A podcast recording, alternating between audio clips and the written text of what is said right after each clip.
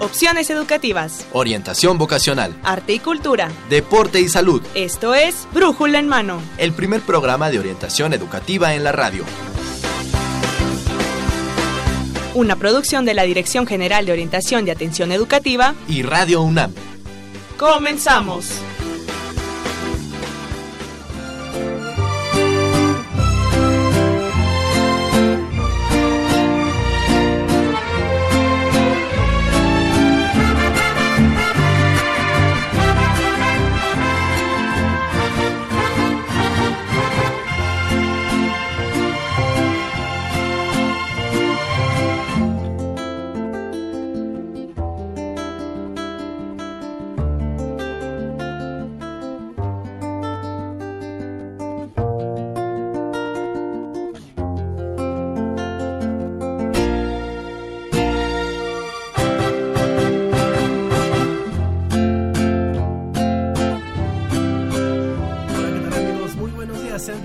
A Brújula en Mano, el primer programa de orientación educativa en la radio, que es una coproducción entre la Dirección General de Orientación y Atención Educativa, donde estamos atentos y somos atentos, y Radio UNAM. Sean bienvenidos a esta Brújula en Mano, sean bienvenidos a este lunes, sean bienvenidos a este inicio de semana y a esta semana que en especial es muy patria. Sean bienvenidos también al programa número 1054 en este 12 de septiembre que vamos a tener para ustedes un tema muy patrio, la patria y el trabajo del historiador. Así que acompáñenos durante los próximos minutos, más o menos son unos 58 minutos que vamos a estar hablando de la labor del historiador en esta fecha muy especial para todos los mexicanos en los que se conmemora el inicio de la batalla de independencia. Vamos a conocer un poco de la labor de algunas fechas, así que quédese con nosotros, comuníquese, por favor, usted no se despegue del 860 de amplitud modulada o también no se despegue de internet de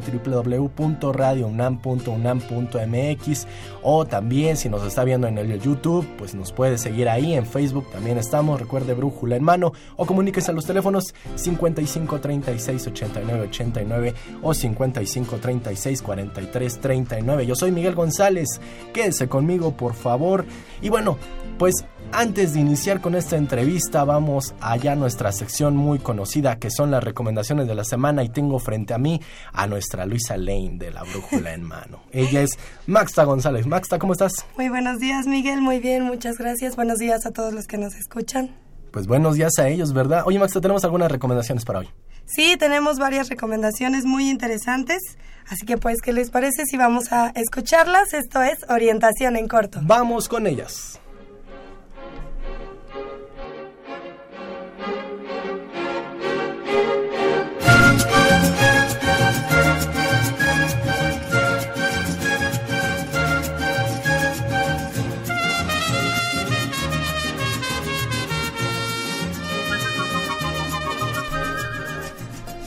Pues sí, Miguel, mira, como, eh, como verás el día de hoy queremos invitar a todos los alumnos de la UNAM a que realicen su trámite del IMSS, este trámite que es muy importante y que tienen todos derecho por ser alumnos de la UNAM. Entonces pueden realizar este trámite para atención médica y ¿sabes cómo lo pueden hacer? ¿Cómo lo pueden hacer, Maxta? Pues tienen que ingresar a la página www.ims.gov.mx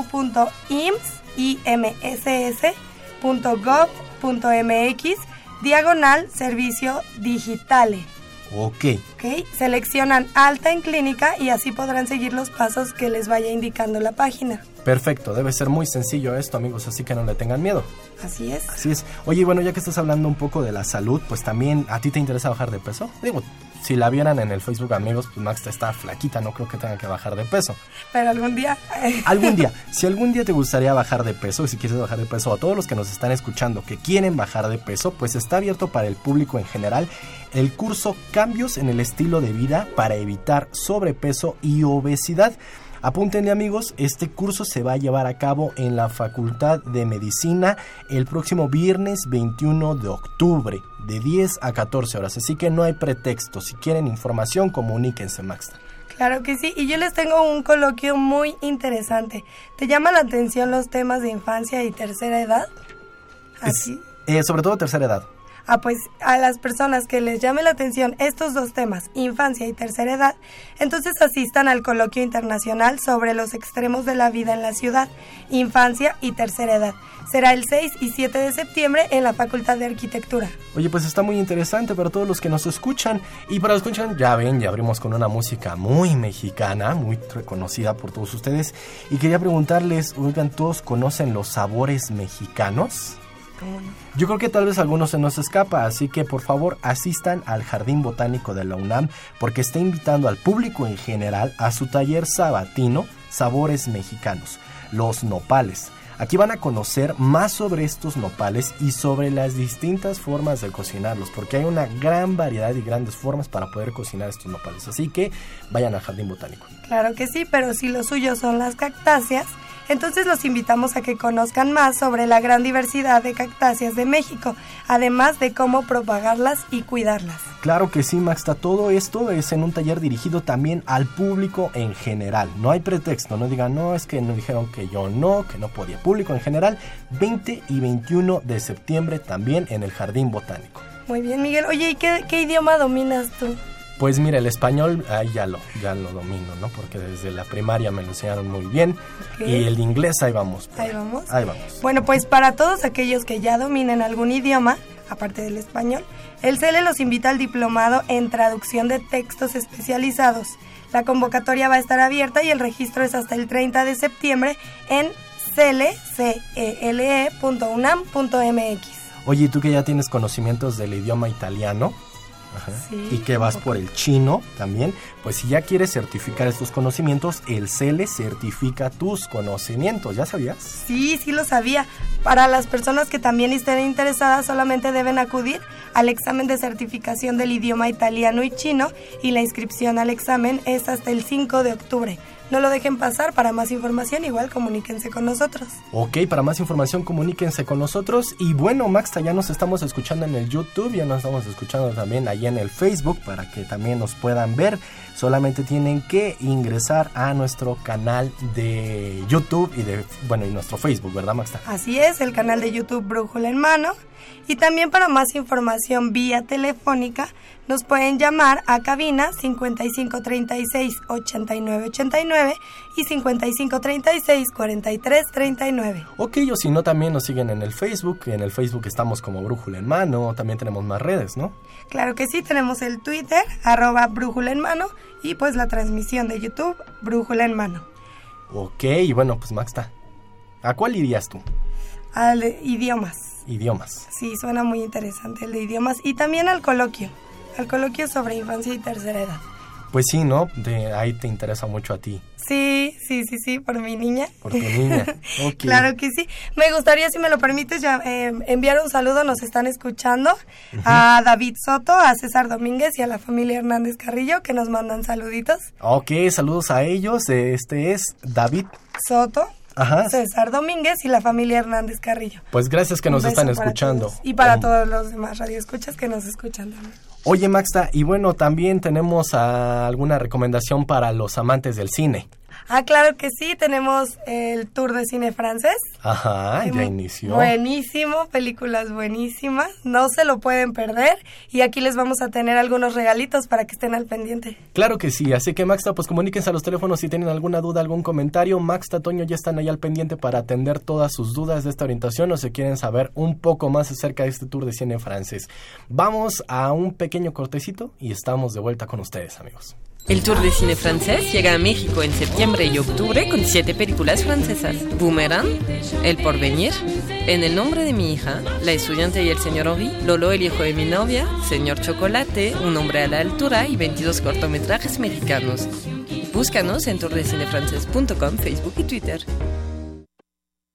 Y de vuelta amigos, pues ahí está Tour de Cine Francés en su vigésima edición, ya 20 años aquí en nuestro país, con en esta ocasión 7 películas, 22 cortometrajes que son puramente mexicanos estos cortometrajes, así que acudan, acudan al Tour de Cine Francés, solamente dos semanas y bueno, tal vez ustedes digan...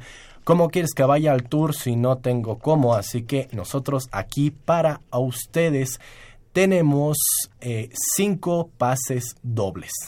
cinco pases dobles, comuníquense con nosotros, díganos, quiero ir al tour de cine francés, nos menciona dos películas francesas, por favor, porque hay muchas mexicanas, pero en esta ocasión quiero dos películas francesas y estará participando por pase doble para acudir el día que usted quiera a una de las funciones del Tour de Cine francés aquí en México. Así que 55 36 89 89 55 36 43 39 Facebook, Twitter y correo. Estamos esperando sus comentarios para que gane una de estas dos, eh, de uno de estos pases dobles. Tenemos cinco.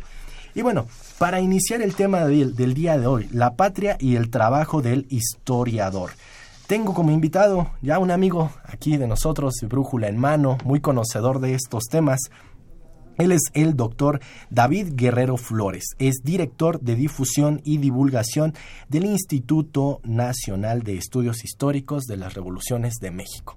Doctor David, gracias por estar aquí con nosotros, bienvenido. Miguel, buenos días a nuestros amigos y amigas radioescuchas. Muchas gracias por estar atentos al programa Brújula en Mano. Gracias por estar aquí, eh, doctor Guerrero. Bueno, ya hemos platicado con él muchas veces y hoy vamos a hablar precisamente por esta semana un poco de la independencia de estas fechas patrias, pero también de la labor del historiador. Y en este sentido nos gustaría, nos gustaría saber, en esencia, qué significa ser un historiador. Bueno, Miguel, un historiador es prácticamente un viajero del tiempo, es un curioso del tiempo también, de lo que sucede, eh, detectando situaciones, episodios, acontecimientos, fechas en el presente. Los historiadores buscan en el pasado por las raíces de, de los hechos, de los acontecimientos, de las biografías, de los procesos sobre todo que han transcurrido en el pasado y que permiten explicar precisamente nuestra sociedad. Un historiador es una persona con una gran curiosidad, pero también con un enorme esfuerzo por tratar de comprender y dar a conocer lo que ha descubierto en eh, las diferentes fuentes documentales que consulta muy interesante esta, esto que nos comentas, eh, perdón, con la confianza que te tengo, David. Sí, está bien, Miguel. Eh, de esto que, que nos comentas. Recibo también aquí en los micrófonos a mi compañera Dolores Maya Girón. Ella es académica orientadora de la Dirección General de Orientación y Atención Educativa. Lolita, ¿cómo estás? Bienvenida. Muy bien, muchísimas gracias. bienvenido, doctor David.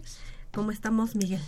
Bien, mira aquí, bien, bien, un poquito también este, emocionados por estas fechas, por saber esto. David nos dice, el historiador es un viajero en el tiempo. A veces yo, y te lo confieso, cuando estaba en la primaria me preguntaba, ¿por qué nos dan clases de historia? O sea, eh, ¿para qué? ¿Para qué y tan aburridas? Eh, pero sí, y sabes que sobre todo me preguntaba si es algo que ya pasó. Pero quiere pregunta, ¿para qué?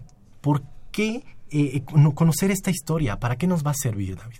Sí, bueno, eh, para comenzar debo decirte que eh, la, la, historia es, es algo que nos constituye como seres humanos porque no solamente vivimos en el presente como en el resto de los seres vivos, nosotros tenemos conciencia del tiempo, tenemos conciencia del futuro, habrá un futuro, tenemos conciencia del presente, que es el momento que vivimos, y sabemos que algo ocurrió en el pasado. La conciencia del tiempo es lo que constituye en esencia al ser humano. Ahora, ¿por qué estudiar historia? Eh, lamento mucho que en tus años mozos te hayan traumado con una historia llena de números, de datos, de nombres, de fechas emblemáticas, que te las aprendías de memoria para probar el examen y eh, a los tres días... a los tres días ya era cumplido el requisito. Ya eh, te habías desintoxicado de cualquier fecha de la historia.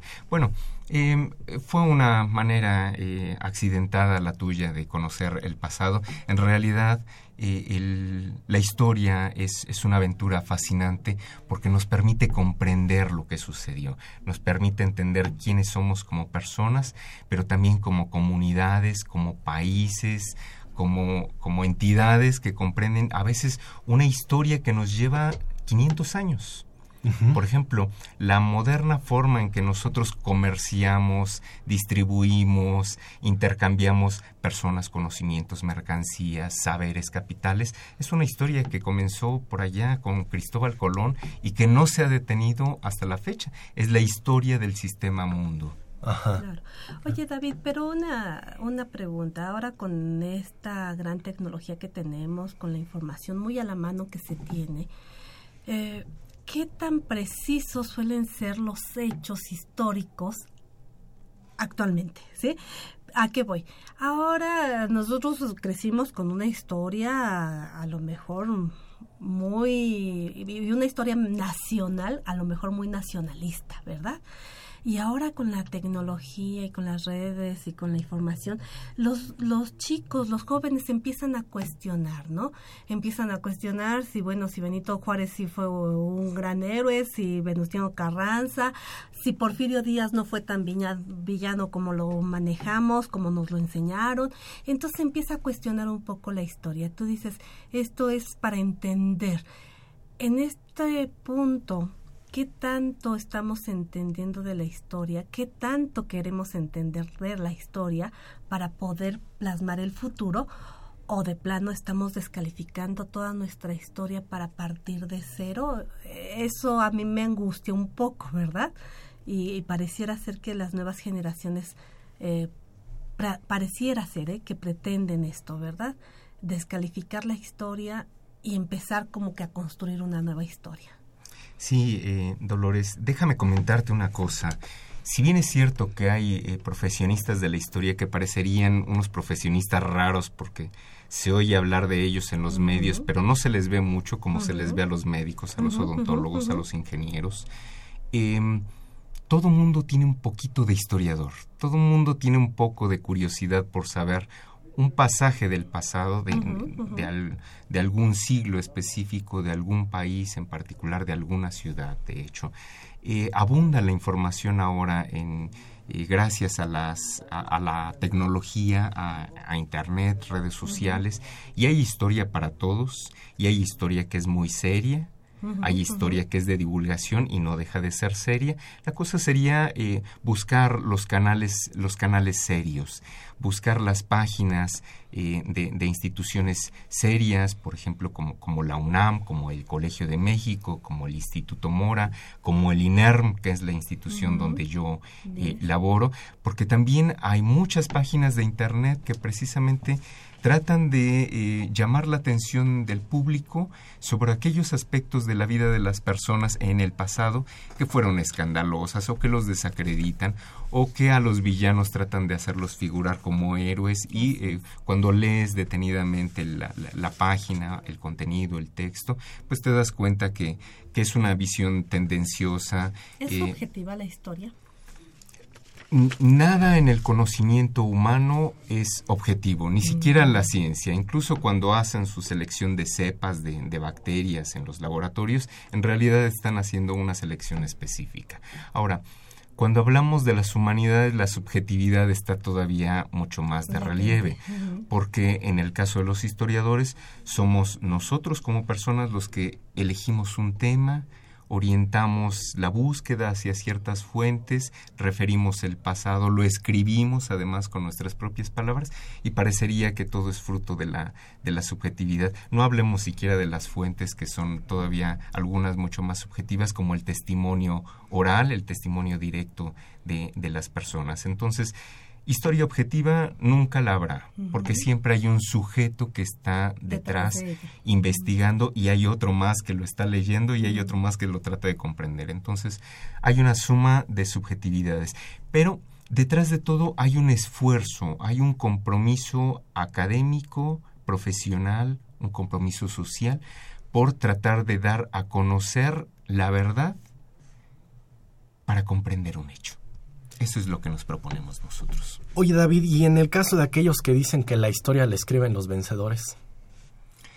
Bueno, es un dicho muy, muy cierto, pero es un dicho que ya fue rebasado por lo menos hace 50 años, prácticamente te diría que hace 100 años, porque desde hace tiempo eh, comienza a hacerse la historia de los que no tenían historia es decir, no es nada más la historia de los generales y de los jefes y de los presidentes, ahora también se hace la historia de los soldados.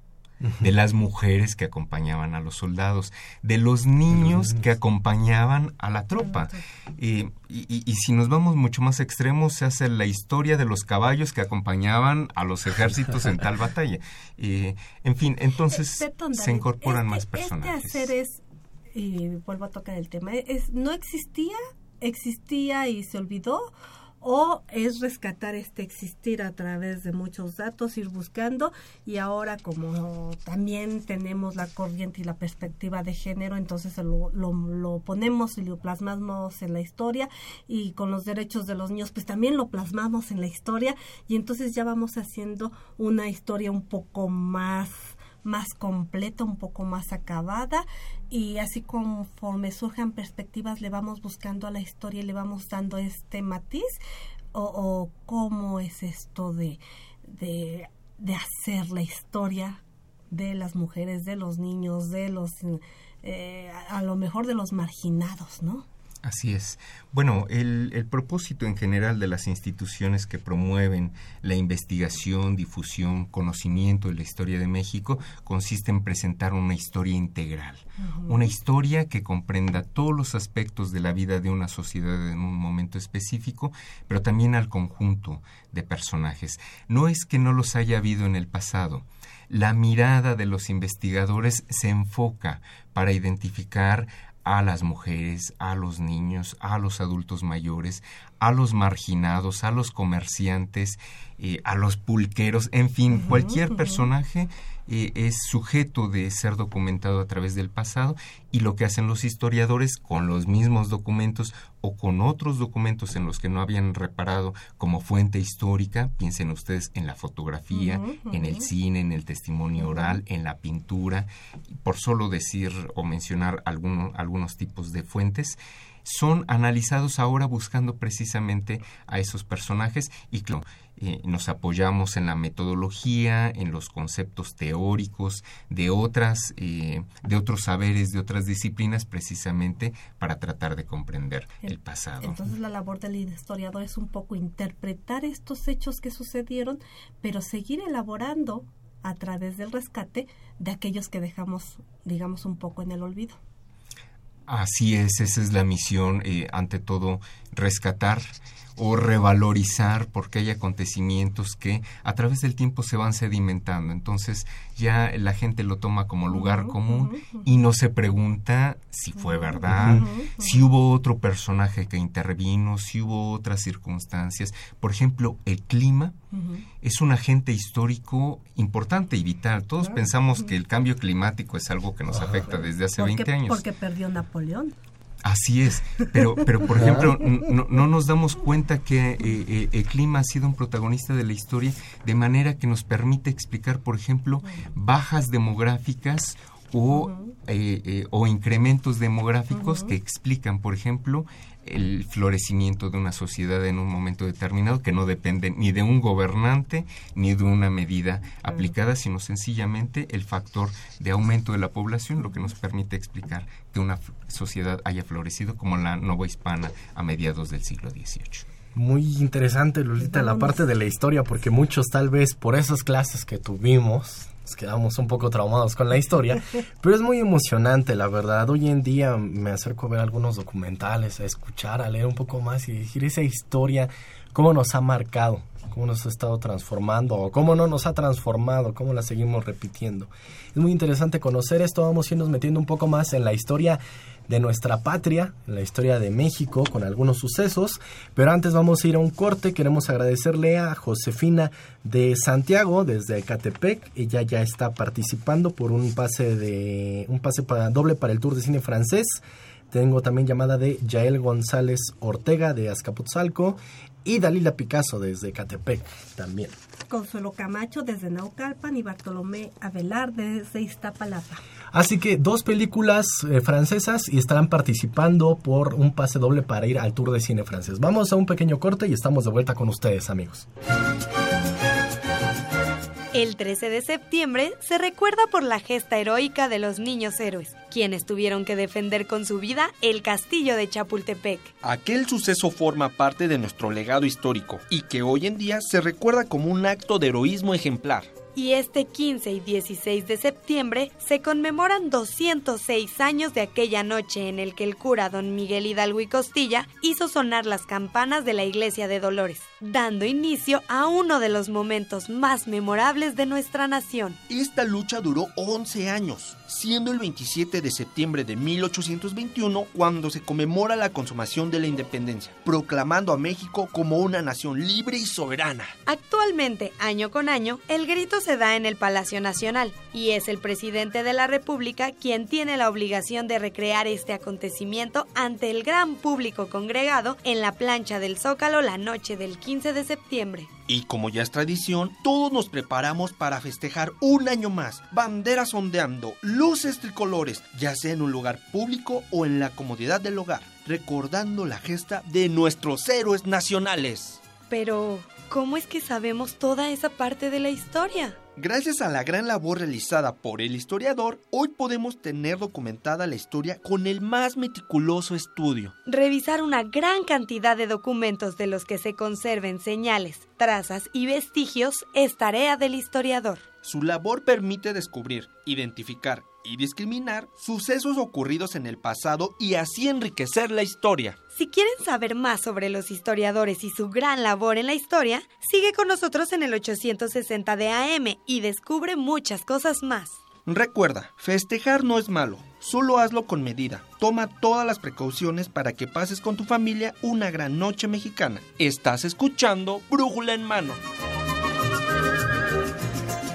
De vuelta amigos, de vuelta amigos, pues ya eh, vamos para nuestro segundo bloque con esto que nos está llamando mucho la atención y que en esta semana vamos a rescatar nuestra historia patria, Lolita.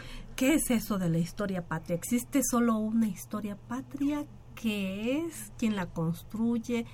Cuéntanos un poco, David, ¿qué es la historia patria? Sí, bueno, podremos partir de unas divisiones eh, digamos, convencionales. Hay una historia universal que le llaman, que, bueno, parecería la historia de la galaxia completa, en realidad es la historia de, de, Occidente a lo largo del tiempo. Eh, también una historia de México, que podría ser entendida en diferentes procesos, pero particularmente las instituciones auspiciadas por, por el Estado se encargan de recordar, revitalizar aquellos acontecimientos que fueron fundacionales para la formación de nuestro país. Eso es lo que habitualmente denominamos historia patria. Muchos eh, la asumen como la historia oficial, la historia de derecha, la historia de los acontecimientos grandes, la historia de bronce, pero hace ya un buen tiempo esa historia patria ha emprendido un auténtico esfuerzo por tratar de eh, ser una historia cercana a las personas, para que nos bajemos del pedestal, bajemos a los héroes del pedestal y los veamos precisamente en la dimensión en la que se encontraban, viviendo en una sociedad con unos propósitos, con unas circunstancias que pudieron ser, que pudieron ser terribles o felices y eh, pues lo que tratamos de entender es cómo nuestro país se ha formado a través del tiempo, a través de 200 años. ¿Por qué es importante tener una historia patria? Porque la historia, como eh, todos los elementos de la cultura, nos permite tener una identidad, asumirnos como mexicanos, como habitantes de un país, hombres, mujeres, niños, adultos mayores, pertenecientes desde luego a un, a un grupo eh, social con ciertas actividades y en la medida en que nos identifiquemos sentiremos mucho más orgullo por eh, lo que es nuestro pasado, por lo que es nuestro país y desde luego sintiéndonos orgullosos trataremos eh, de ser mucho mejores y de sacar por el camino de la prosperidad individual y colectiva a nuestro país. Fíjate qué interesante es esto, ¿no? y me gustaría rescatarlo es identidad, ¿verdad? Por eso necesitamos tener una historia, para sentirnos parte, para identificarnos con un grupo, con un territorio, con unos símbolos, con... Y lo rescato porque actualmente estamos también hablando de un mundo globalizado. Y dentro de este mundo globalizado lo que se pretende es esto, ¿verdad? Que las instituciones educativas formemos jóvenes donde puedan estar inmersos o donde puedan adaptarse a cualquier sociedad del mundo, no solo a la suya. Entonces las fronteras se desdibujan y cualquiera puede sentirse mexicano, puede sentirse español, puede sentirse... Y ahí, en ese, en ese desdibujamiento de las fronteras, yo digo, corremos el riesgo de esta falta de pertenencia, de esta identidad, de perder esta identidad con nuestro país y por lo tanto pues perder muchos valores y mucha de esta historia patria, ¿no? Mira, eh, los, los procesos, eh, Dolores, eh, son, llevan una tendencia. Como tú bien acabas de comentar, nosotros vivimos inmersos ya en una aldea global que le llaman, que bueno, para ser aldea y global es, eh, una antinomia, ¿no? Pero eh, efectivamente tú puedes establecer comunicación con personas que vivan en Alemania, en Rusia, en Japón, si tienes los medios para eh, hacerte conocer, puedes visitar páginas de internet de sus países y sentir pues una gran inclinación por la historia de Francia, por la historia de Rusia, de Italia, de Estados Unidos o, de Argentina, ¿no? Y puedes sentir esa fascinación extraordinaria. Y es muy positivo, de hecho, todo aquello que contribuya a elevar tu conocimiento en algún aspecto del saber, del conocimiento o del, eh, de, de, las acciones humanas, bueno, pues es, es muy positivo. Ahora, temer que la historia nacional se va a diluir en medio de esta universalidad de los conocimientos, bueno, pues sería como temer que va a llegar después de este día, llegará la noche, será inevitable. Nadie puede evitar eh, eh, el movimiento de los procesos porque supera cualquier capacidad. Entonces, hacia donde nos dirijamos, finalmente, si cada uno está haciendo su parte de labor, una labor que sea positiva, no destructiva, no negativa, ocupa tu tiempo en cosas que permitan crecer tu espíritu, permitan elevar la calidad o el nivel de, una sociedad, estaremos siempre del otro lado. Y México lleva 200 años de existencia, ¿cuánto más queremos que, que, permanezca México? Y déjame decirte, hay estudios donde cuando hablan precisamente de la apertura de los pueblos hacia el resto del mundo, casualmente esos pueblos comienzan a identificar y a reconocer mejor su pasado. Ah, Piensa, por ejemplo, en la infinidad de pueblos mágicos que tenemos actualmente, de eh, ciudades, monumentos, sitios históricos que han sido declarados patrimonio, de la humanidad, y están en México. Y eso te hace sentir mucho, mucho orgullo, porque tus ciudades coloniales, tus sitios arqueológicos prehispánicos, eh, tus monumentos, históricos, eh, que están en el país y que por consiguiente a nosotros como mexicanas y mexicanos pues nos pertenecen porque porque están aquí en esta tierra donde nacimos pues nos hace recobrar pues y tener más entusiasmo por conocer lo que está en nuestro propio país en nuestra patria. David regresando eh, un poco hacia esta parte del historiador, de su función. ¿Cuáles son las fuentes historiográficas de un historiador? ¿Cómo puede él rescatarlas? ¿Cómo es que conoce la historia? Sí, Me pregunto eso, ¿cómo conoce la historia si ya pasó? Así es, ¿y a quién le va a preguntar si todos ya están muertos, no? Ajá. Eh, bien, e, e, efectivamente, eh, en una visión eh, convencional pensaríamos que los historiadores están metidos en las bibliotecas, en los archivos, en medio de los periódicos viejos y efectivamente así los encuentran en muchos de los archivos. Claro, más modernos, tenemos guantes para no deteriorar el papel, usamos cubreboca para no enfermarnos, en fin, una serie de medidas preventivas. Pero eh, de un tiempo para acá y ese tiempo para acá ya este prácticamente nos, nos consumirá este entre medio siglo y un siglo dependiendo del país del cual estemos hablando eh, se ha eh, descubierto que prácticamente todo puede ser una fuente histórica. Todo absolutamente todo. No solamente lo que está escrito también lo que se ve como imágenes. Pensemos en las pinturas, en las fotografías, en los retratos, en el testimonio vivo de las personas que los podemos sistematizar bajo la forma de una entrevista de historia oral, bajo una forma, eh, bajo una biografía, una historia de vida, pero también la cultura material, los objetos. Eh, ya en otro momento aquí hablamos de juegos y juguetes, cultura material. Los juguetes también nos dicen mucho de, de, de um, de ciertos personajes, de ciertos momentos. Entonces, todo puede ser interrogado.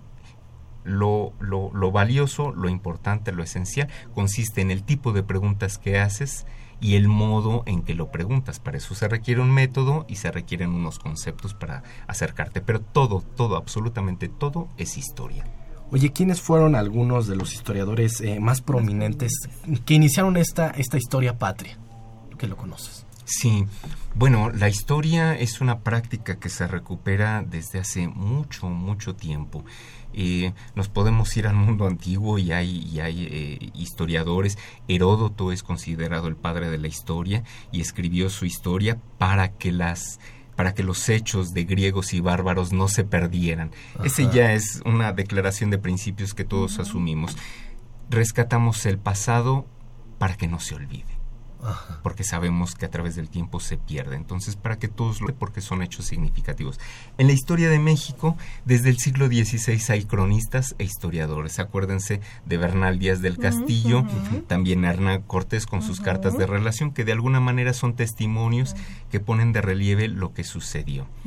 Eh, y así a lo largo del tiempo ha habido historiadores, humanistas, recuerden para el caso poblano a Juan de Palafox y Mendoza que reunió ahora la biblioteca bueno, lo que es ahora la Biblioteca Palafoxiana, que es Patrimonio de la Humanidad, y está allí precisamente en Puebla. No estudiaba solamente historia, un montón de disciplinas, pero eh, a lo largo del tiempo ha habido historiadores. En el caso de la historia de México, por ejemplo, recordemos a Carlos María de Bustamante, que eh, compone su cuadro histórico de la Revolución de Independencia. Recordemos también a otros historiadores como, como Lucas Salamán, para ver eh, de dos variantes interesantes y distintas y en todo momento siempre ha habido historiadores que recuperan el pasado a su modo. No es como lo recuperamos ahora, con un propósito científico, con objetivos, metodología. En el pasado se recuperaba el pasado. Diferentes testimonios, a lo mejor solamente una versión opacando otra, eran las tendencias de la época. Hay un momento emblemático, México a través de los siglos, en el último cuarto del siglo XIX, una obra monumental dirigida por Vicente Riva Palacio, que trataba de dar cuenta justamente, el título te indica todo, México a través de los siglos y comprendía desde la cultura prehispánica hasta eh, los tiempos de eh, la reforma a principios. Luego don Daniel Cosío Villegas hizo una historia moderna de México que recuperaba de fines de la Reforma todo el porfiriato y hasta los umbrales de la Revolución Mexicana. Y así ha habido compendios. El Colegio de México tiene una bonita historia, una historia general del Colegio de México. Mira, Dolores, eh, David, una, un comentario muy interesante. Alberto Terrones, Terrones, no, no es cierto. Alberto Torres, ya quería yo decir. Alberto Torres, de Cuauhtémoc, de aquí no se menciona con quién pelearon los niños héroes. Ahorita vamos a hablar de eso, Alberto. No te preocupes, también tenemos otra llamada. Jesús Hernández de Nezahualcóyotl, muchísimas gracias. Ya está participando por la rifa de estos pases dobles. Así que comuníquense, amigos, ya les queda poquito tiempo. Vamos a hablar de algunos acontecimientos muy importantes en nuestra historia patria. Vamos a tocar este tema, Alberto, así que no te despegues, comunícate con nosotros. Vamos a una sección, la UNAM, sus carreras, su campo laboral, y estamos de vuelta con ustedes, amigos.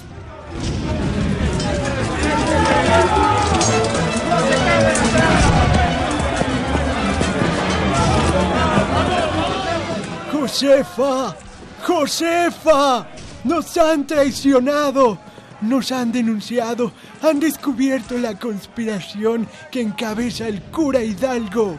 No es posible. O sea, ¿cómo pudo haber sucedido esto? Ay, tenemos que avisar al señor cura. No estoy arreglada. Tendremos que adelantar nuestros planes. Debemos actuar con rapidez y avisaré al capitán Allende y al dama para fijar una nueva fecha y un lugar apropiado. Fue así como la noche del 15 al 16 de septiembre de 1810, el cura Miguel Hidalgo y Costilla incitó a la población de Dolores a levantarse en armas contra el mal gobierno. Así, con el grito de Dolores, dio inicio la independencia de México. El historiador es capaz de transmitir los conocimientos históricos y de aplicar las herramientas conceptuales y técnicas para investigar e interpretar críticamente el pasado de los hombres desde diversas perspectivas, reflexionar sobre él y relacionarlo con el presente. Asimismo, se especializa en una época y lugar geográfico determinados, en una corriente histórica o en algún acontecimiento, gracias a lo cual colabora en la solución de diversas problemáticas y en la transformación de la sociedad. Los principales espacios laborales de este profesional son la investigación y la docencia, misma que puede aplicar en museos, archivos históricos, editoriales, medios de comunicación, áreas de difusión cultural o análisis, entre otros. El aspirante a esta carrera debe cursar durante el bachillerato el área de las humanidades y las artes, además de tener conocimientos generales de historia universal y de México, así como la capacidad para leer reflexiva y críticamente. Historia es una de las 117 licenciaturas que ofrece la UNAM y la puedes estudiar en la Facultad de Filosofía y Letras y en la Facultad de Estudios Superiores Acatlán. Esto fue la UNAM, sus carreras y su campo laboral. Nosotros somos Maxta González y Eduardo Acevedo. Sigue escuchando Brújula en mano.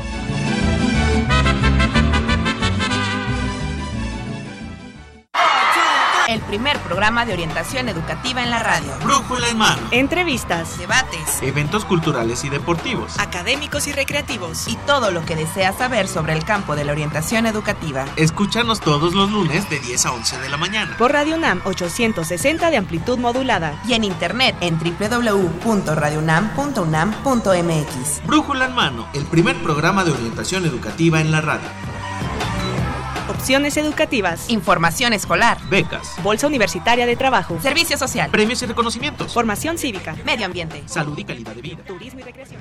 De vuelta amigos y bueno ya lo saben, comuníquense, ya queda poquito tiempo para lo que tenemos para ustedes. Son los cinco pases dobles para acudir al Tour de Cine Francés, Lolita. Muy importante, muy bonito, muy interesante.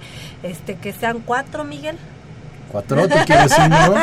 No se vale eso, no se vale. Yo propondría que hagan una pregunta, ¿en qué punto se han combinado la historia de México y la historia de Francia? Ha habido por lo menos dos momentos importantes en los que Francia ha tenido un peso decisivo en la historia de México. Pero ya nos vas a decir uno ahorita, que nos digan el otro. Ok. ¿Vale? Son dos, dos acontecimientos donde la historia de México con la historia de Francia se han cruzado. Así es. Nos va a platicar uno en este momento David y el otro ustedes nos lo mencionan y estarán participando amigos, los que están en Facebook, los que están en YouTube, los que nos están escuchando, 5536 8989 5536 4339 Dolores. Bien, coméntanos. ¿Cuáles son los acontecimientos que vamos a vivir, que, que vivimos año con año de la historia de nuestro país en esta semanita? Sí, bueno, eh, habitualmente, eh, Lolita, los mexicanos, las mexicanas tenemos eh, conceptualizado el mes de septiembre como el mes de la patria. Así es. Porque, bueno, hay una, una fecha muy especial. bueno, se desdobla en dos fechas, 15 y 16 de septiembre, pero también podremos añadir 27 y 28 de septiembre. ¿Por qué estas fechas? bueno, el 16 de septiembre, la madrugada del 16 de septiembre, como acabamos de escuchar en la cápsula, el párroco de la iglesia de Dolores, en, Guanajuato, eh, don Miguel Hidalgo y Costilla, convocó al pueblo a levantarse en armas contra la opresión y el mal gobierno, un 16 de septiembre de 1810. Once años después, un 27 de septiembre de 1821, el ejército trigarante, eh, emanado del plan de Iguala, la unión entre realistas e insurgentes, personificada en Iturbide y Guerrero, entra triunfante a la Ciudad de México y con ello se declara eh, o se visualiza, es un acontecimiento significativo que visualiza el término de la guerra. Al día siguiente, una, eh, una junta provisional em, promulga el acta de independencia del imperio mexicano. México nació primero bajo la modalidad de un imperio, eh, eh, una monarquía constitucional. Hay un evento también que quisiera rescatar aquí, que es lo que Alberto nos comenta. Alberto Torres nos dice también que se ha torcido mucho esta historia de los niños héroes. Dice Francisco Bulnes y su libro Hace mucha mella entre los jóvenes. Este este acontecimiento de la defensa heroica del castillo de Chapultepec. ¿Qué nos puedes platicar, David? Sí, claro. Bueno, como toda fecha cívica, porque 13 de septiembre de 1847 es una fecha cívica, los invito, amigas, amigos, a que conozcan el conjunto de las 50, más de 50 fechas cívicas. Están, eh, se publican en Diario Oficial de la Federación, mi instituto colabora en la rememoración de esas fechas. Y efectivamente, pues es un episodio, en general, la guerra de 1847 entre Estados Unidos y México, una guerra de invasión, una guerra de conquista, para nosotros una guerra defensiva por la existencia de nuestro país, pues es eh, un episodio eh, llamativo y traumático para los mexicanos, porque eh, en aquel tiempo, hace más de 150 años, nuestro país perdió más de la mitad del territorio que tenía originalmente. Entonces es un proceso eh, controvertido, con héroes, con traidores, así lo, lo van matizando eh, las personas, el público en general. Una cosa es que los historiadores escriban una historia y otra que el público lo perciba y comience con esas, con esas etiquetas. Y efectivamente, em, el episodio del 13 de septiembre, la defensa del castillo de Chapultepec, en 1847 pues es un episodio heroico pero también pues es un episodio lastimoso verdad eh, prácticamente nuestro país había sido invadido por el norte por las fronteras por Veracruz por Acapulco y estaban en la capital de la ciudad no entonces la defensa del castillo de Chapultepec bueno pues ya era más bien una cuestión de honor antes que una, batalla estratégica. Eh, hubo una mala organización eh, Em, y em, a cargo, eh, hay, que, hay que clarificar las circunstancias. El castillo de Chapultepec era ocupado como colegio militar, como sede del colegio militar. Antes de, de, la apertura de hostilidades contra la plaza, se había solicitado a los cadetes, a los alumnos, que evacuaran el, el edificio. Y efectivamente muchos, como como muchas personas se fueron a sus casas porque era la guerra, era la invasión, entonces ve a refugiarte a donde puedas, no había más. Pero hubo eh, alrededor de 50 alumnos que por voluntad propia decidieron permanecer. Imaginen, es, es el colegio militar, hay toda una cuestión de honor, entonces se quedaron a defender su colegio. ¿A qué edad entraban al colegio militar? ¿Tendrás el dato? Em, bueno, debían entrar alrededor de los 14, 15 años de edad, pero eh, tenemos eh, relación de, algún, no me pregunten ahorita con, todo el detalle, porque pues, sí soy historiador, pero no lo recuerdo todo siempre. Hay, había uno de, de, estos seis que pasan a la historia, había uno que tenía 13 años de edad, pero mm. también había otro que tenía, 21 años de edad. En realidad eh, podrían ser los, los adolescentes héroes, pero se oye mal, es mucho más bonito llamarlo los, niños, héroes. De cualquier manera, eran alumnos, muchos de ellos eran menores de edad y efectivamente se quedaron a defender su colegio y no solamente los seis que han pasado a, eh, las páginas de la historia, muchos otros eh, quedaron eh, pues en, el, en el escenario, en la defensa de la plaza propiamente. De cualquier manera, es, es heroica su labor porque no estaban obligados. No tenían nada. No estaban obligados, solo por honor, por amor a México. Por identidad, con Por identidad, así es, con su institución, con su país, con su capital, permanecieron ahí y es algo que debemos reconocer. Claro, está revestido de, de, muchos acontecimientos. En el centenario de la batalla de, 1847, en 1947, alguien casualmente descubrió las seis osamentas de los niños héroes. Y bueno, por supuesto hay eh, sospechas este, Em, confirmadas de que esos restos humanos pues eran más bien como que los sembraron ahí precisamente para enaltecer. pero, eso no se ve en México. Pero existieron objetivamente esos niños héroes, existió el acontecimiento y creo que es algo que debemos reconocer. Algunos hacen el comentario de estos niños héroes para enaltecer precisamente en los infantes este patriotismo. ¿Qué opinión tienes de esto? Sí, eh, eh, en, la historia nacional hay una serie de, episodios en los que aparecen eh, mujeres y niños precisamente para destacar que a pesar de, aparentemente sus, fuerzas limitadas en el caso de un niño o, su limitación de posibilidades de acción en el caso de las mujeres, bueno, pues se les pone como heroicas, ¿verdad? para la independencia de México, por ejemplo, tenemos el caso de Narciso Mendoza, el niño artillero, que disparó un cañón en el sitio de Puebla, de, de, Cuautla, perdón, y así permitió que eh, Morelos eh, pudiera mantener este eh, a resguardo la ciudad de Cuautla. tenemos también el caso de los niños héroes.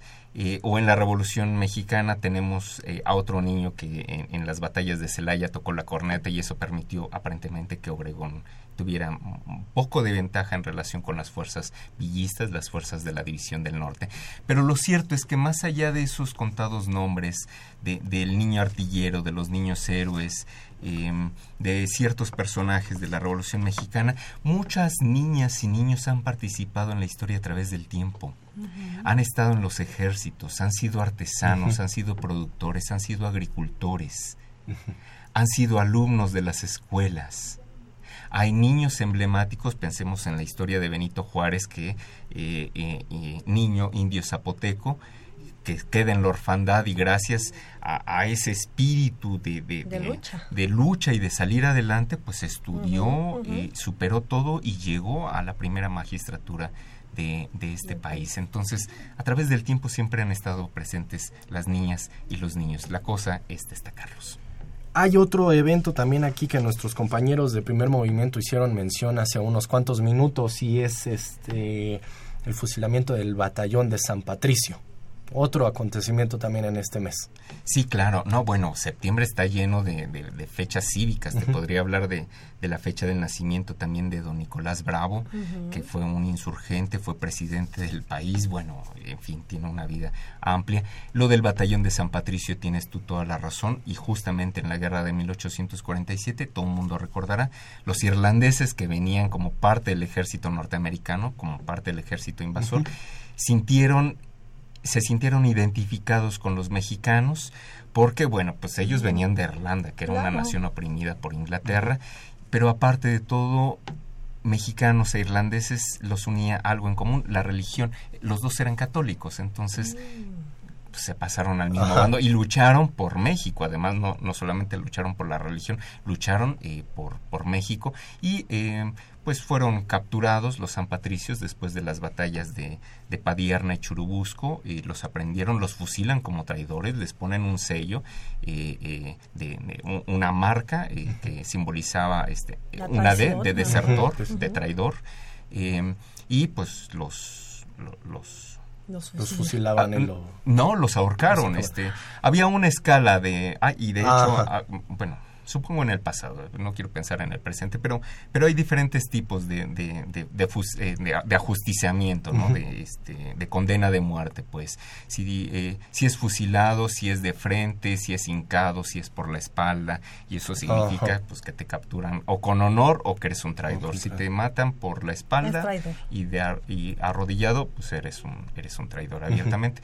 Ahorcado o muerto a palos, bueno, pues es una infamia, porque es una muerte pues mucho más, mucho más terrible. Eh, entonces, em, murieron ahorcados precisamente porque es pues era la forma de ajusticiar a los a los traidores. O sea, ya ni siquiera como traidores, sino peor que traidores. así es. Hay una pregunta muy interesante que nos hace Elizabeth López de Cuautitlán Izcalli y que también quisiera ligarlo con la pregunta que tengo aquí.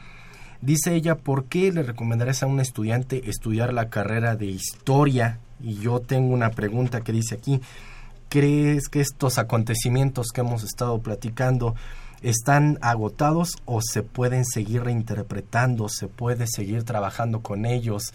¿Hay motivos para que más gente siga queriendo ser historiador o ya está agotado esto? O ya la historia se acabó, la historia de la historia. ¿Por qué recomendarías a alguien que estudie historia? Ok, se me ocurre una cosa. Eh, el pasado y el conjunto de los, de los estudios del pasado lo voy a poner bajo la forma de una metáfora. La historia es como una especie de caleidoscopio.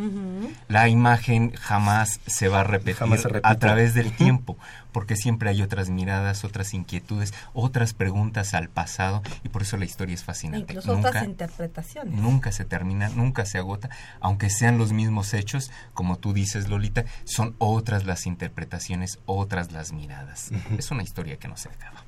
Una historia sin fin, podríamos ponerlo. Así que si quieren estudiar historia, pues pueden acercarse aquí con David Guerrero, que tienes un comentario, David. También tienen eventos ahí en el instituto del cual tú formas parte. Así es, así es. Bueno, dos cosas. No solamente nos dedicamos a ser investigadores y, y o a ser docentes, hay un amplio campo de, de profesiones a las que nos podemos dedicar. Podemos trabajar en los museos, ayudando en guiones museográficos, pero también en los guías de turistas y formar a guías de turistas es indispensable.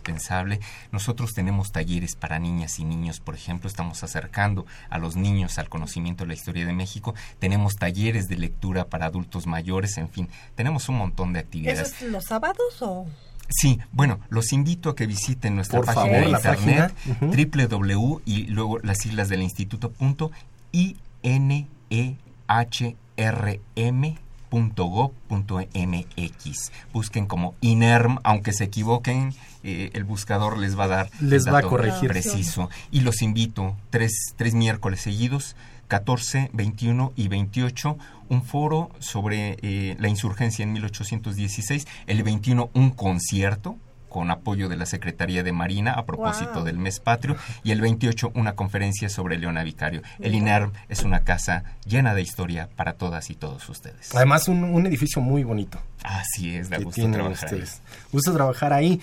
José Guadalupe Medina eh, ya está participando para estos pases para el Tour de Cine Francés. Diego González también. ¿Quién más quiere pases para el Tour de Cine Francés? A ver, díganos tres nombres de los niños héroes.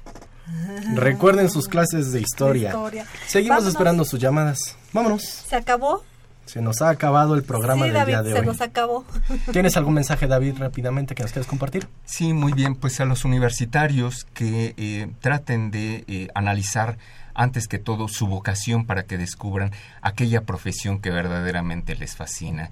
Si en mi caso y en el de cientos eh, de personas mucho mejores que yo, desde luego, escogieron la historia es porque hay algo que, que les fascina. La pasión debe estar siempre eh, a la vista cuando ejercen una profesión. Y bueno, pues envío un saludo, si me lo permiten, a Ana Lilia y a Esmeralda que me están escuchando. Un saludo, un abrazo. También a mis colaboradoras de trabajo, Lucía, Emma Paula y Aurea Ávila, que siempre me acompañan en estas batallas por la historia. Gracias. Gracias a ellas que nos están escuchando. David, te voy a pedir por favor si puedes elegir a nuestros ganadores. Cinco Soy la mano santa. La mano santa y no es mano negra. Es, es la mano de la historia. Así es. Así que- Va uno, van dos y aquí tenemos tres. Tres y son cinco. Cinco. Él quiere también sus Es que pases quiere el dobles. de- Yo ya estaba apartando, yo ya les puedo decir en qué fecha Francia. A ver, ya, ¿verdad? Ya sabía los datos y Sí. todo. A ver, tenemos aquí a Bartolomé Avelar. Uno. Alberto Torres. Alberto Torres. Consuelo Camacho. Consuelo Camacho. Jesús Hernández. Jesús Hernández. Y Yael González. Felicidades a ellos, amigos. Nosotros, pues, Nos ahí luego nos platican cómo está. David Guerrero Flores, muchas gracias por haber estado con nosotros. Para Sí. que no se queden con la duda, eh, México eh, sufrió una primera intervención francesa en 1838, la llamada Guerra de los Pasteles, y luego también en el apoyo a eh, la implantación de una monarquía francesa abanderada por Maximiliano de Habsburgo entre 1862 y 1867. Francia presente en nuestro país. Ahí está. Los dos acontecimientos, amigos. David Guerrero Flores, director de difusión y divulgación del INER. Muchas gracias por haber estado con nosotros nuevamente aquí. Miguel, Dolores, muchas gracias Fue a un placer tenerte. Dorita, Dorita, Lolita, perdóname, Lolita. Bueno, pues nosotros los esperamos la próxima semana. El próximo lunes tienen una cita con Brújula en mano porque vamos a tener un programa muy especial. Senapred. Cenapred. Quiero agradecer en los controles técnicos a Socorro Montes en la producción y locución, a Marina Estrella, Eduardo Acevedo, Maxta González y Antonio Peralta en la realización y la producción general a Saúl Rodríguez Montante y de estos micrófonos se despiden. Dolores Maya. Y Miguel González, por favor, sean felices, cuídense mucho, un fuerte abrazo. El programa de orientación educativa en la radio.